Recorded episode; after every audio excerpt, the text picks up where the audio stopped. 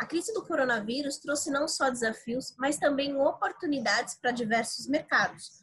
Como é o mercado de suplementos e nutracêuticos? É o que você vai ver no Food Connection de hoje.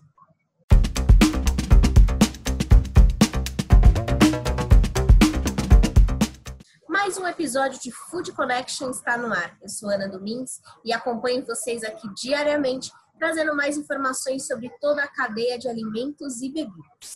Hoje a gente vai falar um pouquinho sobre as oportunidades do mercado de suplementos e nutracêuticos. Mas antes da gente começar, eu já vou pedir para você se inscrever no nosso canal, ativar as notificações para ficar por dentro de tudo que a gente está trazendo aqui para vocês. Se você preferir, também pode acompanhar todos os nossos episódios nas principais plataformas de podcast.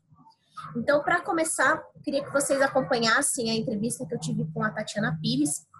Ela é presidente da BIAD, a Associação Brasileira da Indústria de Alimentos para Fins Especiais e Congêneres. Falou um pouquinho sobre as oportunidades da, do mercado de suplementos, né, por conta da crise do coronavírus. Vamos acompanhar.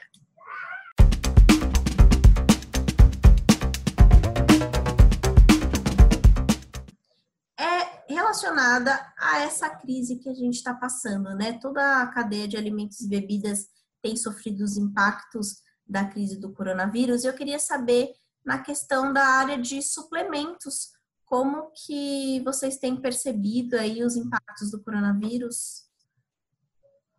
Olha, eu acho que, bom, primeiro de tudo, obrigada pela oportunidade. É sempre um prazer a gente ter a oportunidade de, de trazer alguns temas importantes. Acho que o setor de suplementos, durante toda a questão né, da, da crise do coronavírus, tem tido um papel importante.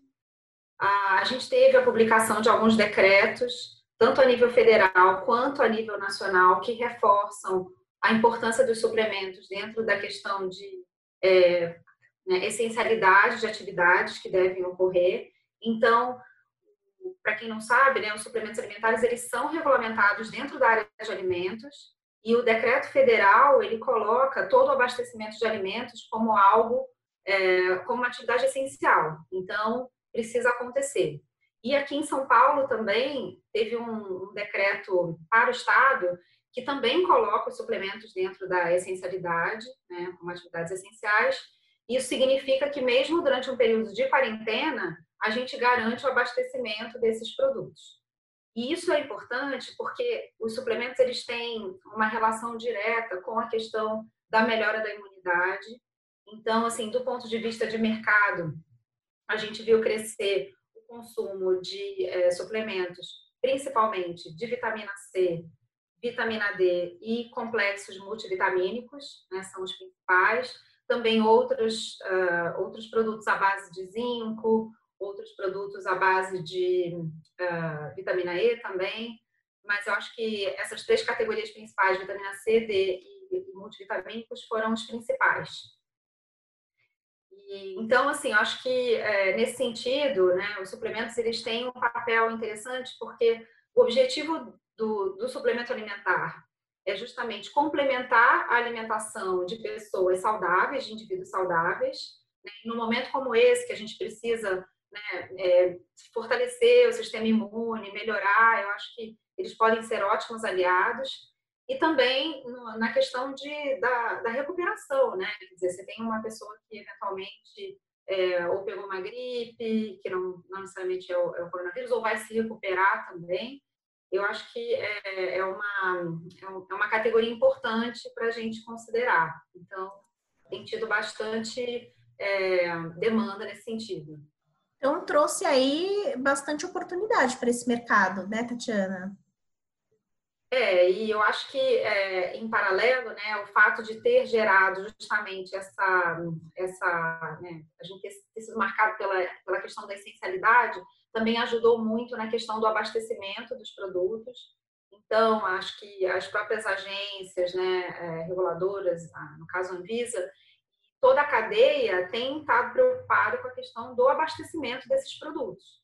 Então, é, para não faltar matéria-prima, né? Então, assim, acho que tem aí uma força-tarefa grande também para atender um consumidor que, que demanda esse tipo de produto.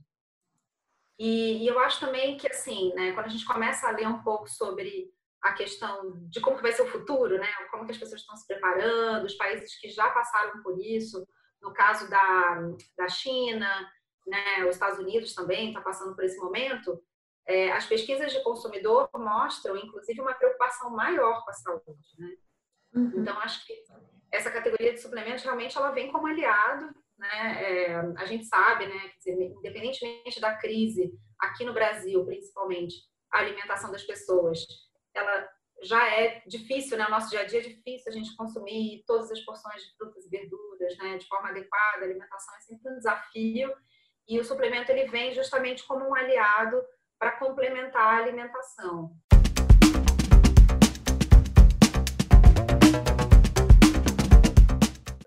Também falando sobre essas oportunidades que surgiram, principalmente nesse momento de pandemia, eu conversei com a Natasha Padua, que é Insights Innovation Manager Latam da Inova Markets Insights, que trouxe aí algumas informações bem interessantes e falou um pouquinho também sobre o estreitamento da, do mercado de suplementos e nutracêuticos com a indústria de alimentos. Vamos conferir.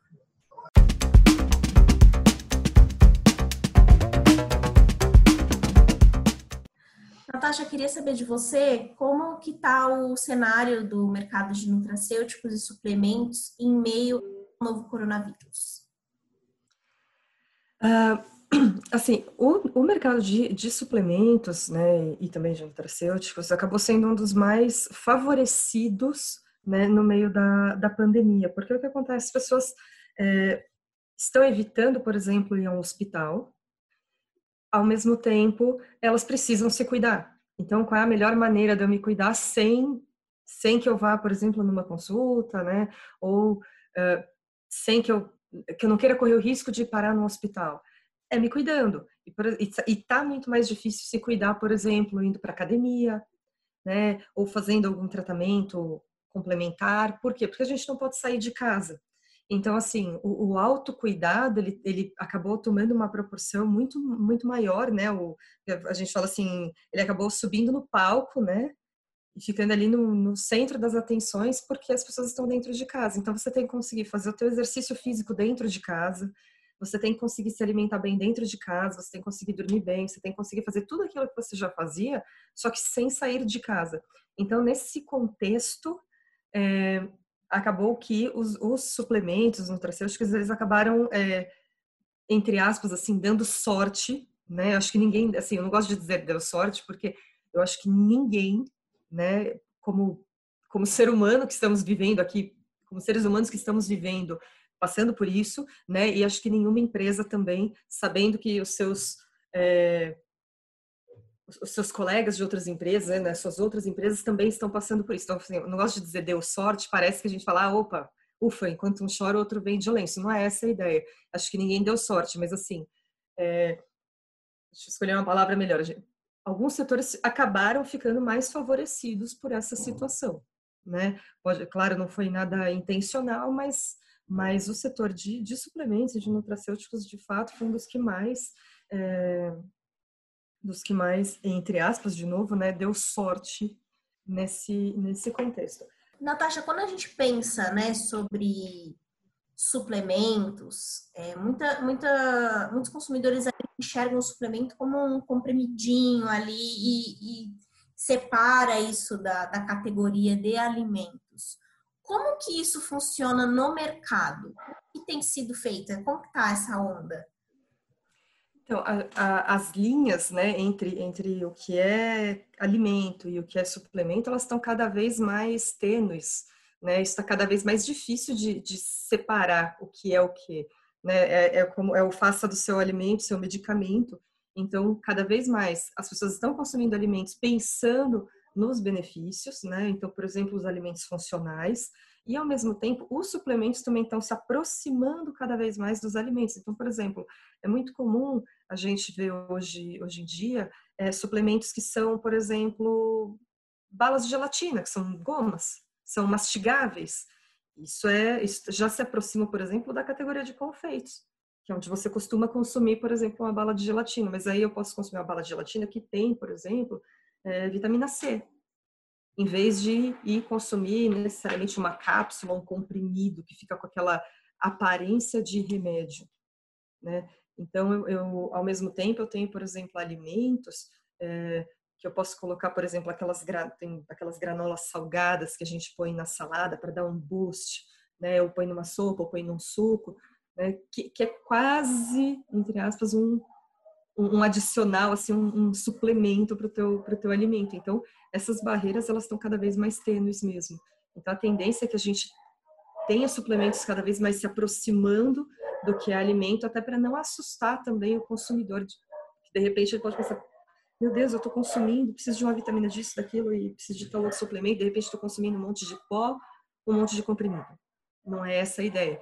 Então, quanto mais a gente vai aproximando o mercado de, de suplementos e de nutracêuticos do que é o alimento normal que ele consome, né, mais naturalizado isso, isso se torna, né, mais fácil é, é, é a aceitação nesse, nesse consumo.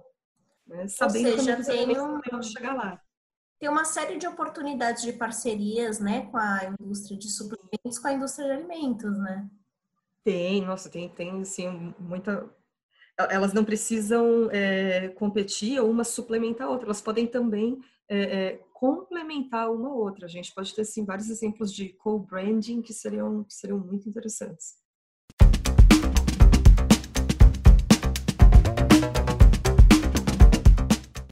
E para finalizar o programa de hoje, eu queria agradecer a sua audiência, né? Nós completamos um mês de Food Connection no ar. É, a nossa ideia é realmente é, unir toda a cadeia de alimentos e bebidas e trazer cada vez mais informações. Então, se você trabalha nesse mercado e tem alguma inovação, algum insight bacana que deseja compartilhar com o mercado, entre em contato com a gente. Eu vou ficando por aqui hoje, amanhã eu volto com mais informações e eu espero que você tenha curtido o nosso episódio de hoje. Até logo!